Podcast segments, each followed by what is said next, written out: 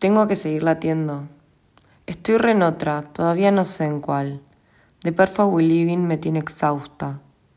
Renuncio a todas aquellas fiestas, merecemos algo mil veces mejor.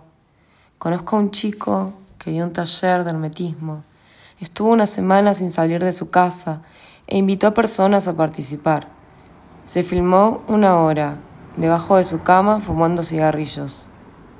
Por mi parte yo ya no sé cómo lidiar con ser adulto acá, en un contexto en el que explota la necesidad.